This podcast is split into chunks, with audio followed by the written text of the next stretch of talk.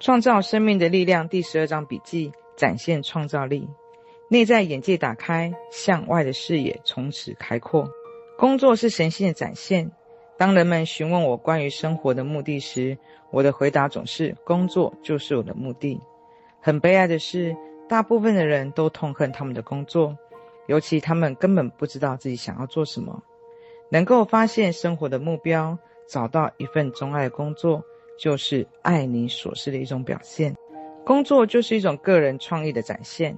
你必须超越自己的不够好，或者知道不够多的感觉。尤其创意能量传流过于你，让自己深感满意。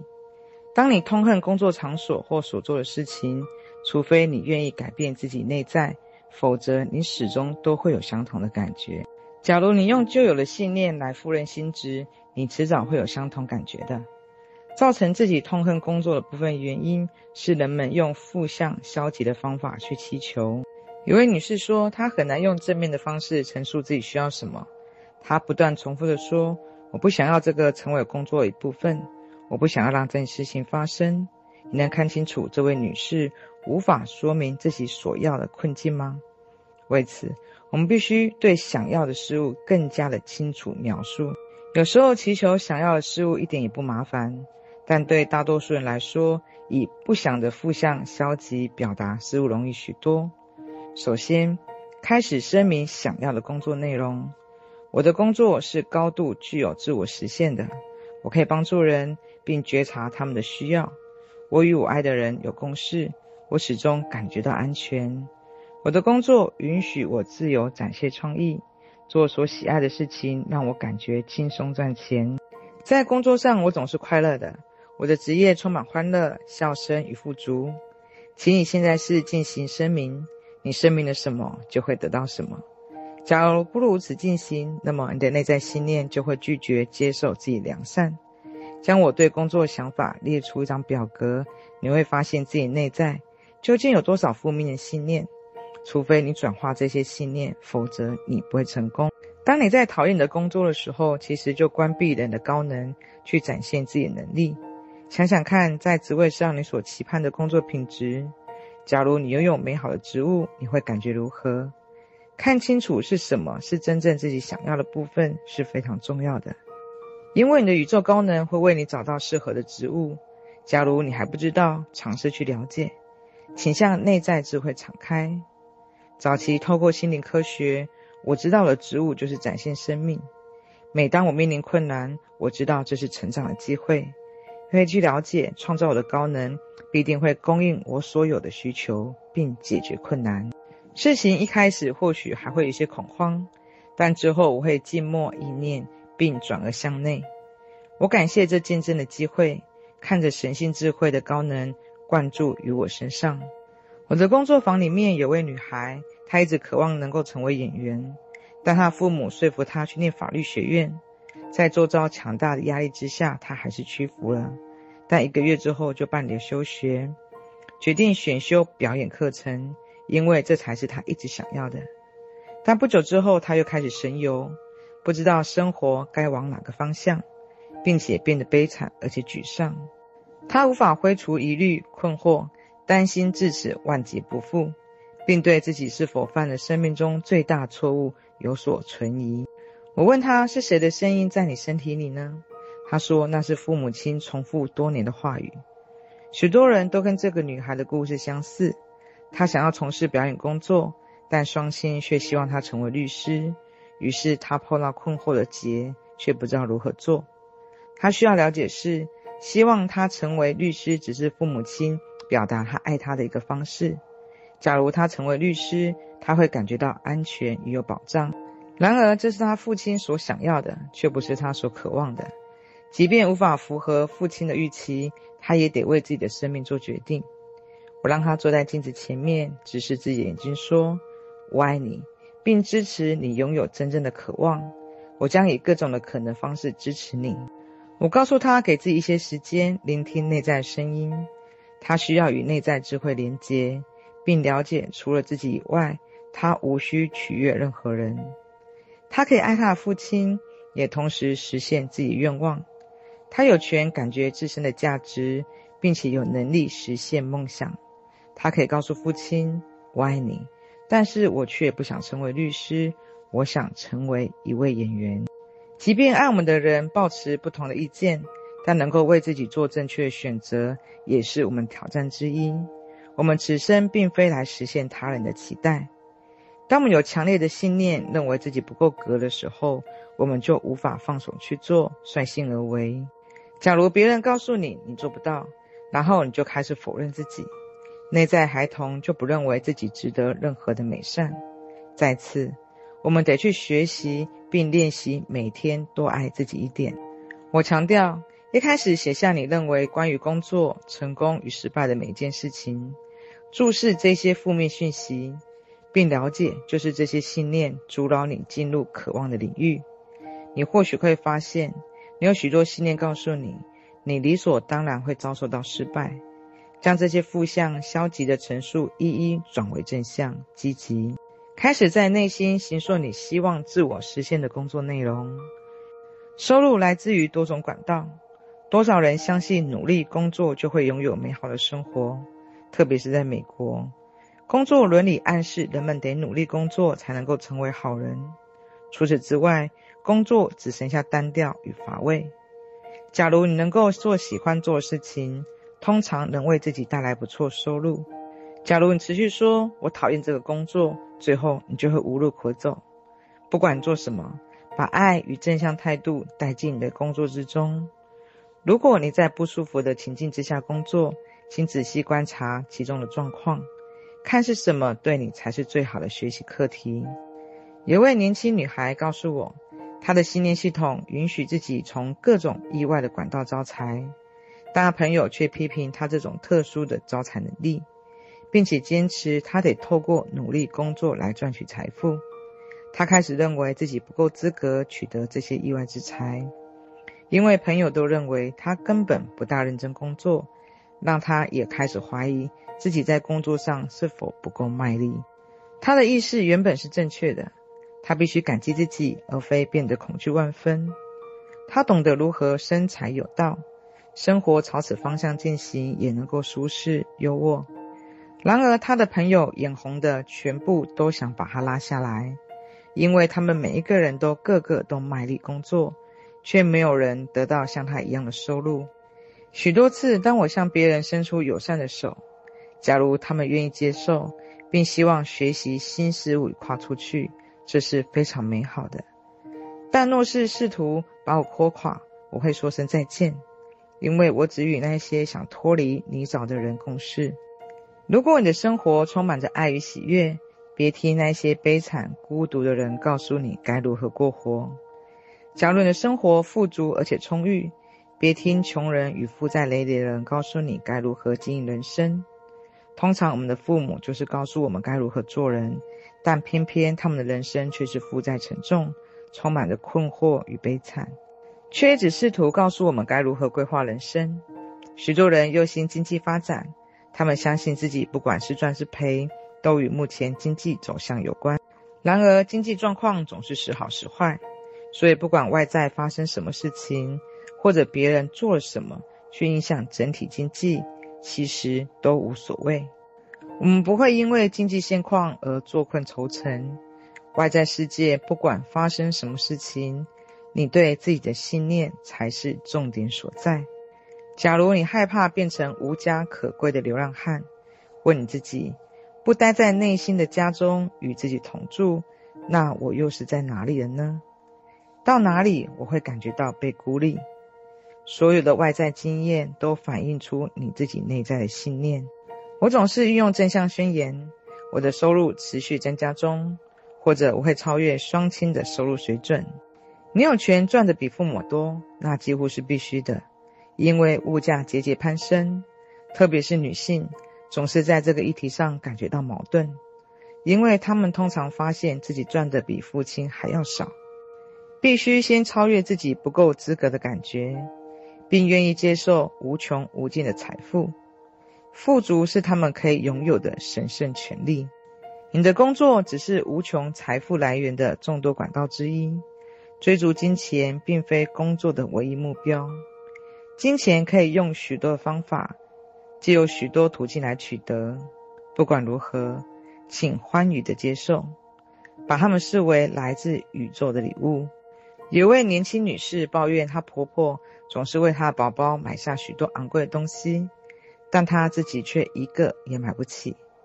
我提醒她，宇宙希望小宝宝不虞匮乏，富足地拥有所有的美好事物。于是，透过婆婆作为供应管道，因此她可以心存感激，坦然接受赠与，并感激宇宙以这样的方式供应孩子的需求。协调工作中的关系，在工作中建立关系与家庭关系相似，可能健康和谐，也可能功能失调。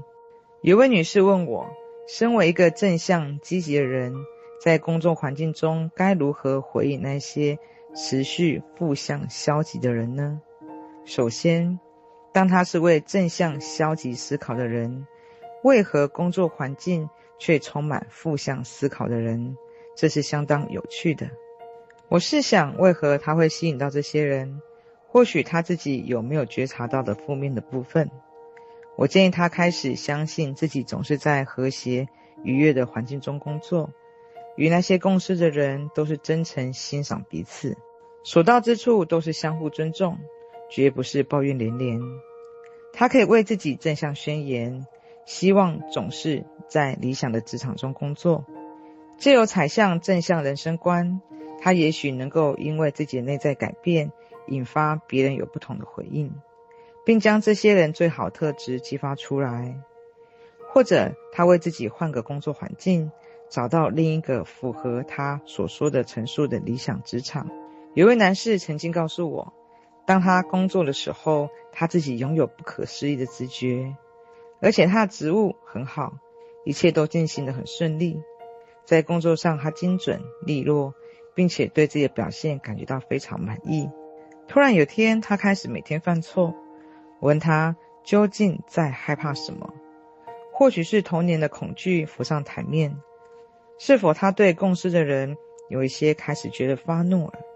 或许他想要与某人竞争。这个人让他联想到父母其中一个人呢？这些错误也发生在其他职务上吗？似乎他的旧有信念系统让他在工作上制造出混乱的状况。最后，他认清这是早就的家庭模式。每当他犯错时，总会惹来一阵揶揄。我建议他宽恕自己的家人，并进行正向宣言，肯定自己在职场上能够拥有美好和谐的关系。共事的人也都尊敬他，并赞许他所做的一切。当自己联想到和那些人共事的时候，千万别认为他们是如此负面，因为每一个人都有不同的特质。试着回应他们良善特质那个部分，并尊重他们的平静空间，聚焦在那些正面的特质上。之后，这些特质自然就会浮现。假如别人还是持续说些负面的话，那么就别去注意，因为你只想要在改变的信念上。既然周遭同事都反映出你内在负面特质，当你的意识开始真正转变，就不会有太多的负面的人围绕在你身旁。即使感觉到挫败，还是开始以正向宣言陈述你想要在职场上所拥有那部分，并且以欢乐、感恩的心情接受。有位女士，她有机会在职场上发挥所长，并从经验中成长。然而，她却持续生病，并妨碍他自我前进。他回想起，当他还是孩子的时候，他总是一直在生病的模式，因为这是他得到爱与关怀的方法。所以，直到成年，他还是继续复制这个生病的模式。所以，他需要是以更正向、更积极的方式学习如何得到爱与关怀。过去，每当在工作上出错的时候，他就退缩回去五岁小女孩的状态。只要他愿意开始照顾自己内在孩童，他就可以学习到如何让自己更有安全感，并接受自己的力量。竞争与较劲是创意展现两个绊脚石，你的独特之处将你与其他人区分开来。于是，一开始就没有人跟你相似。那么，到底是竞争在较劲什么呢？竞争只会让你感觉到次等或者是优越，那只是自我与局限在头脑里的运作表现。假如你跟别人较劲，是为让自己感觉好一点，其实你在告诉对方他不够好，借由压倒对方，或许也可以提升自己，但自己却因为变成众矢之的。我们在某种程度上都会做这种事，我们最好能够超越竞争的欲望。所谓光彩夺目，是要你转而向内，照耀在自己内心的阴郁上，如此就能够消融内在的黑暗。再次强调，每件事情都会改变，对你曾经美好的，现在可能已然全然不同。为了让自己能够持续改变与成长，你必须持续的向内探索，聆听什么是此时此刻对你最合适的。改变企业经营的方法。过去几年，我拥有自己的出版事业。我的座右铭就是：打开电子邮件，回复电话与处理眼前的事物。实在有太多事情可以做了，就这样日复一日。企业有几个员工成长到二十多位。我们以纯净的原则创业，以正向肯定的心念来进行会议。虽然了解到其他企业都是以竞争形态为经营，但我们却不想要传递那样的能量给彼此，因为紧张的压力将双倍奉还给自己。若能以经营哲学在出版市场上生存下去，就无需研习经营事业的成就概念。如果经营陷入困境，我们得花些时间确认究竟自己想改变些什么。我们有一个叫做吼叫室的隔音室，在那里员工可以释放怒气、舒压，却不用担心被人听到或议论。这个空间同时也能够静坐、冥想与放松。里面有录音带可以提供员工聆听，那是艰辛时刻的安全天堂。记得有段时间，办公室的电脑系统出现许多差错，每一天总有东西故障。我相信机器是反映我们的心念，正是我们许多的人把负面讯息传递给电脑，并期待它持续故障。我决定将正向积极的宣言输入电脑里面。早安，今天觉得如何？我知道被爱感觉很好，我爱你。当清晨每一个人打开电脑的时候，这个讯息就会出现在荧幕上。令人惊讶的是，电脑再也没有出现状况了。有的时候，特别是在工作中，人们会想到灾难。我们必须学会注视、觉察它究竟是什么。光是生活历练就会教我们一些事情。灾难一直是一个颇具意义的学习经验，通常会将我们带入生命更好的层次。举例来说，最近贺氏书经营不善，就财务结构来看。至少有一段时间，销售状况似乎始终上上下下，甚至日复一日，我们也没有进入状况，甚至入不敷出。所有经营者都知道，这样下去是行不通的。最后演变到只能采取激烈的方法，力挽狂澜。这激烈手法包括资遣过半的员工，对于我来说，这是相当困难的。我记得走进群聚所有员工的会议室，当众宣布资遣的时候，我泪流满面。但我也知道这是必要的措施，这对他们同时也很不容易。但我相信我最钟爱的员工能够很快的找到一份更好的工作。果真，大部分的人都如此办到了。许多人自行创业，并且做得有声有色。在灰暗的时期，我持续了解与确信，这经验对所有关心贺氏书的人来说，将转化成人生最好的一刻。当然，袖手旁观的人都认为贺氏书屋的发展简直糟透了。贺氏书屋被掏空的谣言满天飞。我知道，不仅内部的人这样想，就连全美国都是一样想法。我们的销售同仁很惊讶地发现。许多企业员工都知道，我们公司任由财务状况自由发展。我得承认，事后证明那一些预测失败时，我们的确觉得很好笑。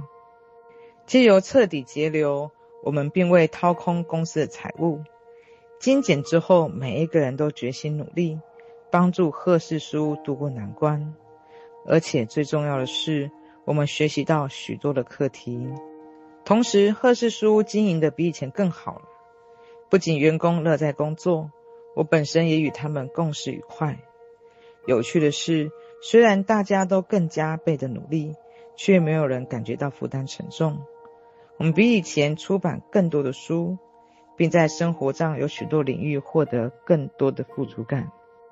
我相信每一件事情到最后都能够完美运作，但有时候在经历的过程里面是相当不容易觉察的。大致回想一下，在职场生活过往中发现的种种负面经验，也许是你被炒鱿鱼，或者是配偶离你而去，现在试图超越他们。并仔细看看这幅巨大的图像，在这些经验之后，或许有很多美好的事情发生了。我听过许多次这样的说法：是的，曾经有许多可怕的事情发生在我身上，但如果不是因为这些，我现在就不至于如此如此了。或者是开创新事业，或者承认自己成瘾，或者学习去爱自己。相信神圣智慧会为我们做出最好的安排，以这样方式让我们经历一切，我们便能够赋权给自己，享受生命中所有的好与坏。好与坏通常是一体两面的，试着将这个道理运用到工作经验中，并留意发生在自己身上的变化。拥有或经营事业的人，可以开始用神圣智慧所展现的方法去管理公司。最重要的是，保持沟通管道流畅，允许员工以安心的方式去表达对于工作感受，确认办公场所是舒适与干净的。切记，办公室的脏乱就代表在此工作员工的意识。外在的脏乱不堪，如何让心念与智慧的任务准时被完成呢？你可以采用目标宣言来反映期待的企业精神。赫氏书屋的企图是创造一个安全的世界，让我们彼此相爱。当你允许神圣智慧在企业的每一个部分运作，所有事情都能够根据神圣计划有目的的运作，最完美机会将垂手可得。我目睹许多企业开始转变，未来以老旧、竞争、冲突手法所运作的企业将无法生存。有一天，我们都会知道，每一个人都是富足且不予匮乏的。放弃竞争与较劲，只需要为彼此的祈福与全体共荣。公司也将调整经营的重要顺位，并成为员工展现自我的地方，而所提供的产品与服务也将更有于造福这个地球。人们不仅只想到酬劳，而想来自工作得到更多。他们希望对世界有所贡献，并感到自我实现。